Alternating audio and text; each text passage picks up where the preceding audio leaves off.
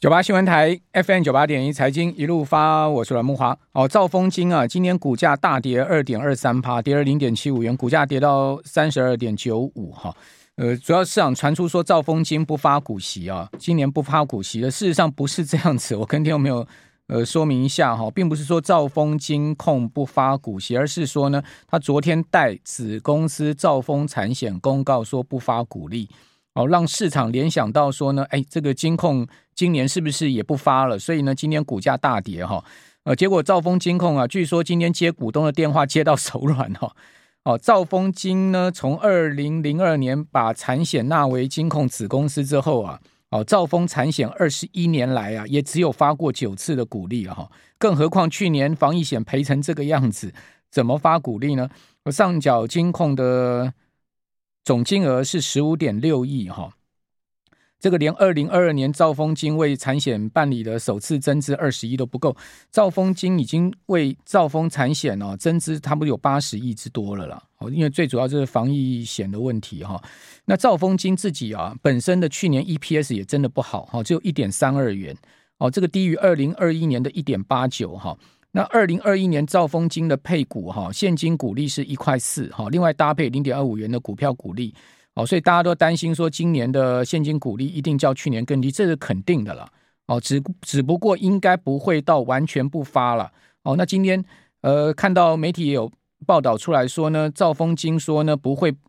不发股利了哦，多少会发一点哦，那但。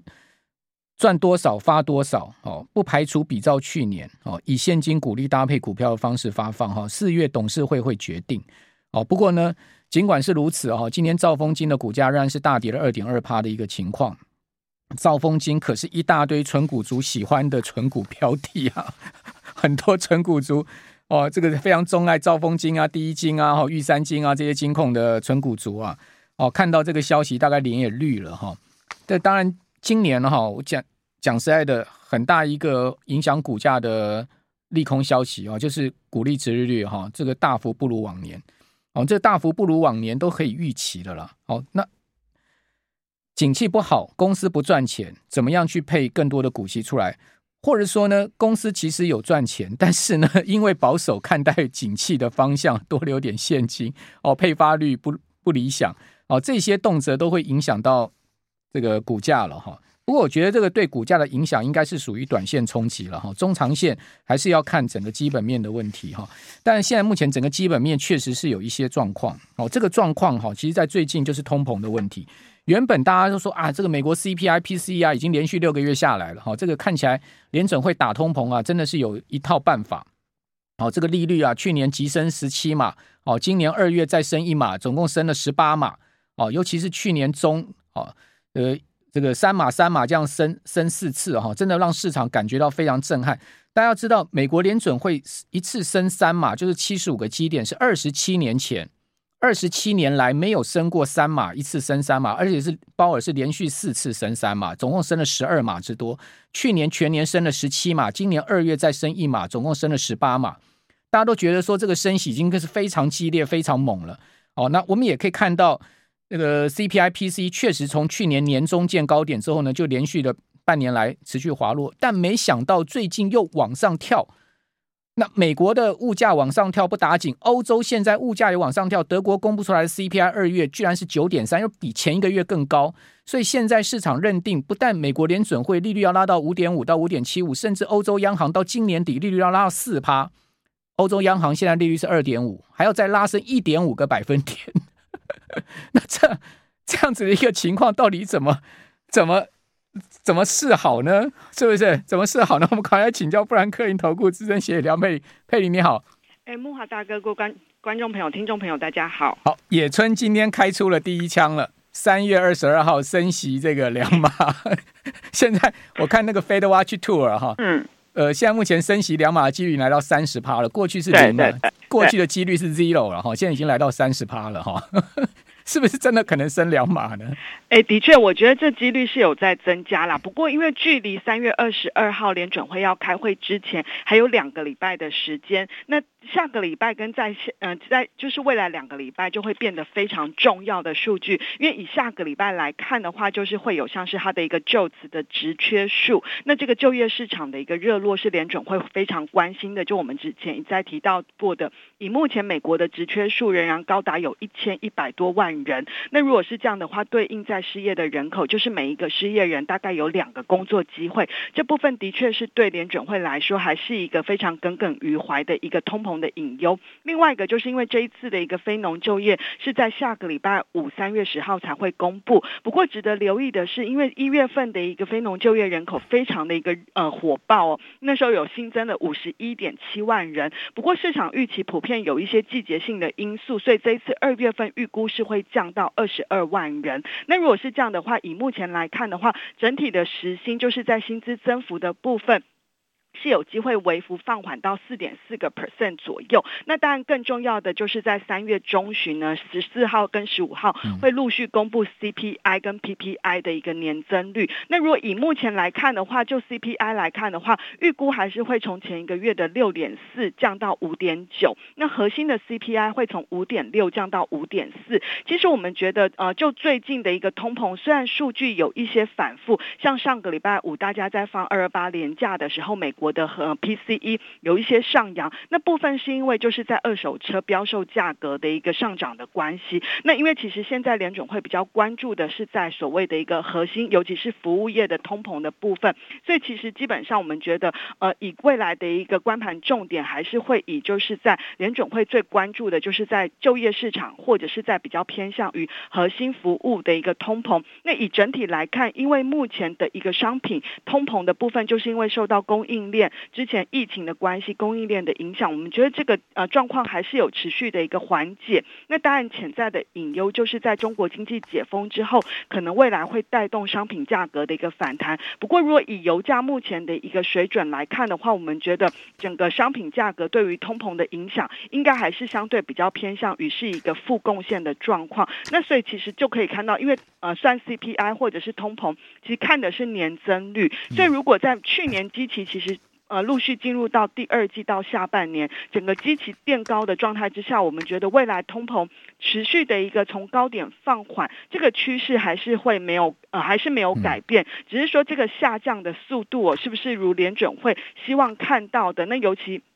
像我们团队的一个经理人有提到，现在还在六个 percent 附近嘛，那其实呃，如果降到五甚至四到三个 percent，这个是最后一里路，反而那一段路其实会更难，就是会。更难去达成，那因为联准会一直还没有去。呃，没有，还没有试出说要去调整它的通膨目标两个 percent 的一个意向。那这部分如果说未来的通膨还是持续焦灼在三到四个 percent 的话，可能还是会让整个联准会这部分的一个至少在今年目前以利率期货去预估，可能今年十二月还有降息的预期哦。我觉得这部分预期还是可能会有一些落空。所以其实未来两个礼拜，我觉得以目前的市场情绪来看的话，尤其是在债券市场哦，真的是反映了非常。鹰派的联准会，因为我们看到今天盘中，其实目前的美国十年期公债值利率已经又突破了四个 percent。那如果就三个月啦，或者是六个月，几乎都已经到四点。五四点呃五个 percent 以上，那其实如果以对照在股市的反应来看，的确债市是比较激烈，在反映联准会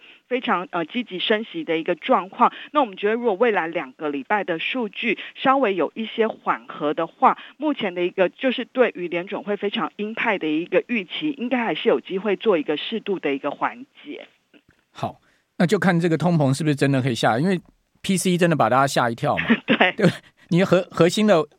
PCE 跳到五点七嘛，是就往六趴又迈进了，对不对？然后呃，PCE 呢跳到了这个六点六点五嘛，对不对？嗯嗯。哦，这呃，本来市场估计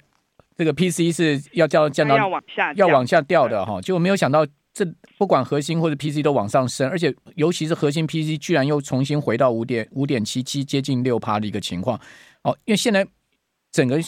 全全世界遇到的状况，从欧洲啦，哈到美国啦，遇到的都是三十年来，就一九八零年代以来，应该讲四十年来哦最严重的恶性通膨的情况。这不是一般通膨了，这叫恶性通膨。九趴的通膨不是一般的通膨，九趴通膨是极度恶性通膨。像德国公布出来最新的，昨天公布出来九点三，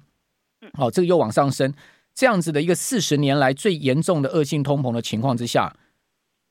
你不可能用一般的升息的方式去打通膨嘛？当时这个保罗沃尔克不是就很清楚讲说，联准会一定要给市场非常明确的信号，就是我们必须要坚定的一次激烈的拉升利率到一个极极为这个相对能压制通膨的高点，才能真正把通膨打下来。那时候不是拉到二十趴吗？对不对？对，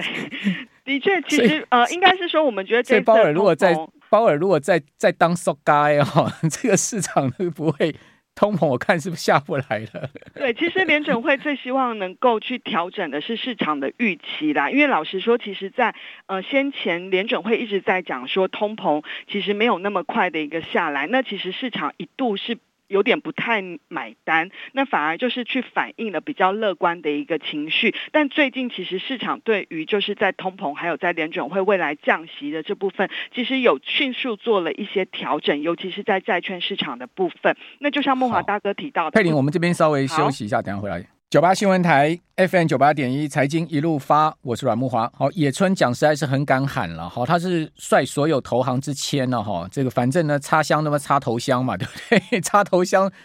总是比较有有人会关注你嘛。你这个跟着屁股后面走没啥意思，所以说他第一个喊出来说三月加两码哈。呃，那另外他又说五月加一码，六月加一码，好。也就是说呢，三月会突然加两码之后呢，五月跟六月会回到一码，哦，利率会上升到五点六二五的峰值，哦，那另外呢，去年六月野村其实喊对啊，因为在联准会还没有升三码之前，他是率先喊三码，哦，之后呢，联准会还真的就加息了三码，哈，而且是连续四次，这是二十七年来首次见到升三码。哦，那同时呢，后面联呃野村更激进的讲说，联准会应该一次升一个百分点，就是四嘛。不过后面他这个就共估了嘛，哈，我就杠估杠估了哈。那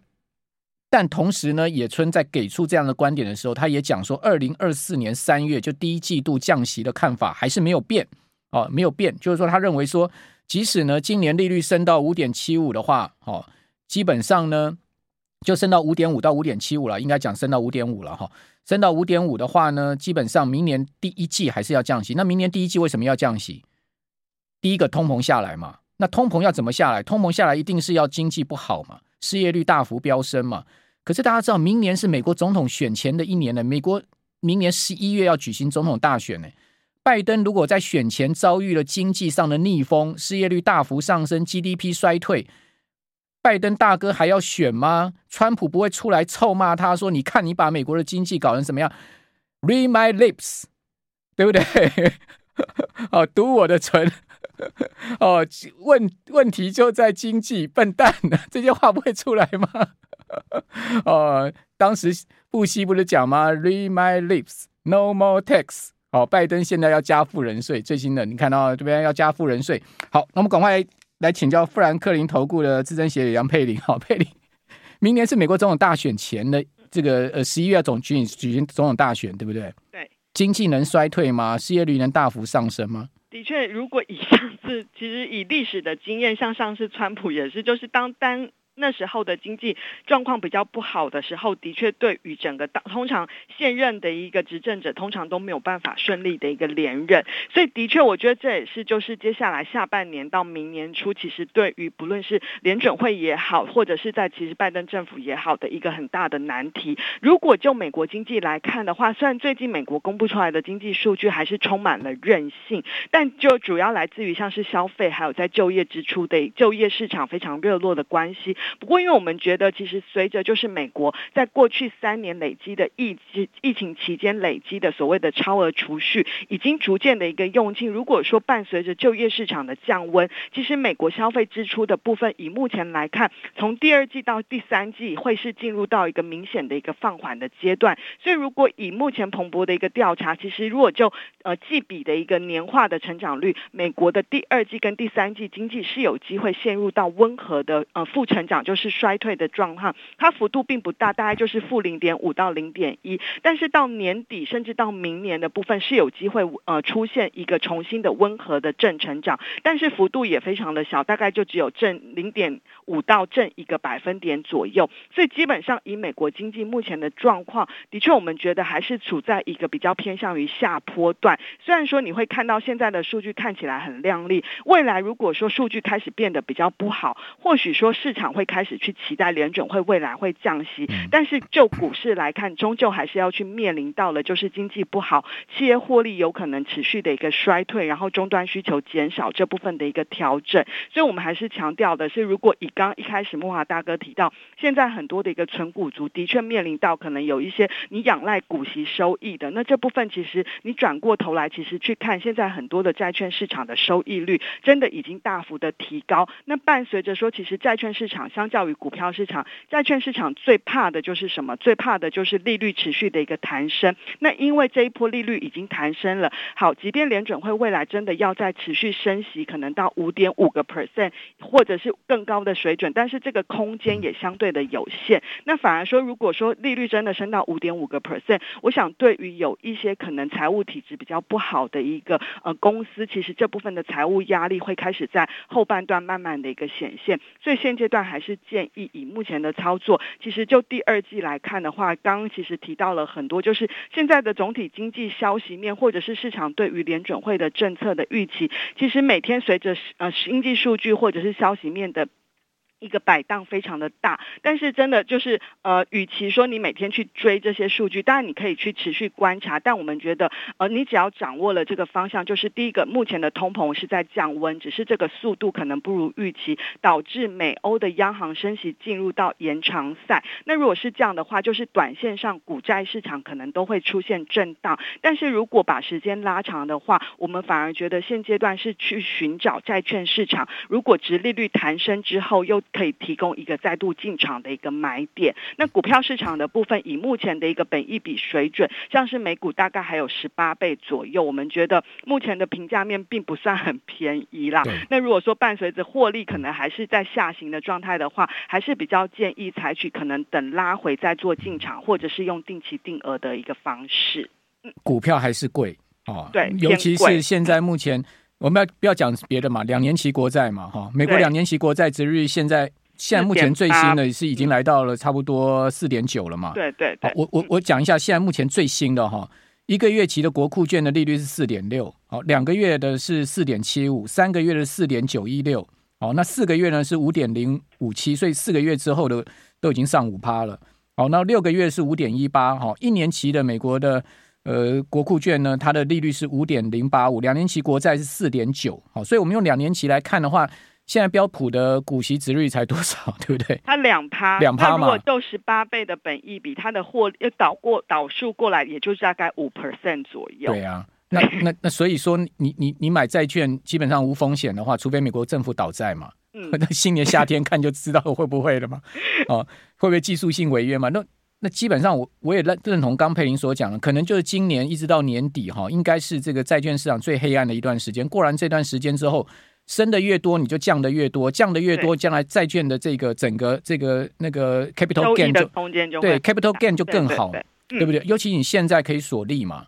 对不对？你利率这么好，你锁住，基本上你就是度过这个下半年这一段时间的黑暗期，基本上后面债券就是你的了嘛。对，那当然，因为现在联准会还在升息，真的不知道它终点在哪里。我想说，即便我们问鲍尔，鲍尔应该也不知道他到底最后要升到哪里，真的就是看数据而已。鲍尔下个礼拜要到美国国会去作证哦，现在已经他应该会面临到很大的。现在对冲基金已经有大佬讲说，Fed 希望。股市跌哦，对，那如果是这样的话，所以我们现阶段也不建议你去锁很长天期的债券啦，因为毕竟它可能利率，因为你那个存续期间比较长，受到利率弹升的影响比较大，所以现阶段我们大概是建议你就是可能用第一个，你可能用复合债的方式，就同时有比较保守的公债跟有一些企业债，那当然就是要精选标的。那第二个就是你可以去选择，就是你可能大概存续期间大概是借在四到五年左右，也不要说长到可能十年或更。更长时间，除非未来真的看到数据明显的下来，联准会降息的几率开始浮现的话，那时候经理人可能就会帮你主动去做比较长天期的债券，来掌握刚慕驊大哥提到的未来资本利得的那一块的很甜美的空间。好，那马斯克给出了这个 Master Plan，对不对？为什么特斯拉给出这么大的一个大饼？哈，这个盘后股价却大跌，是市场觉得它饼画的太大了吗？呃，第一个，当然我觉得特斯拉像 或 NVIDIA，其实今年来的股价是真的涨势非常的一个猛。像我刚刚有特别去查一下，虽然说 ChatGPT 很红，但是你可以看到像 NVIDIA 股价现在本一比已经来到九十九倍左右，即便是预估它未来获利本一比也是五十倍以上。那特斯拉我觉得也是类似的情况，所以短线上可能还是要留。这些涨高的个股，虽然题材面或基本面还有趋势面是对的，但是短线涨高了，股价可能还是要留意有一些震荡的一个风险。好了，给大红图了，这是要大出货是这样吗？开玩笑，谢谢。